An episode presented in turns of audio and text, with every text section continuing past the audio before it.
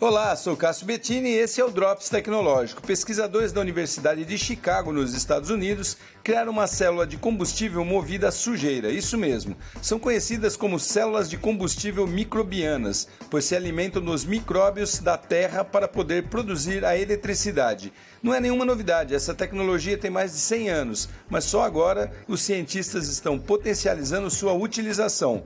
Segundo os pesquisadores, a ideia não é alimentar grandes estruturas, e sim ser uma alternativa para os trilhões de dispositivos espalhados pelo mundo. Imagina só você poder carregar seu celular na Terra. É mais ou menos isso que esses caras querem no futuro. Sou Cássio Bettini compartilhando temas sobre tecnologia, inovação e comportamento. Até o próximo.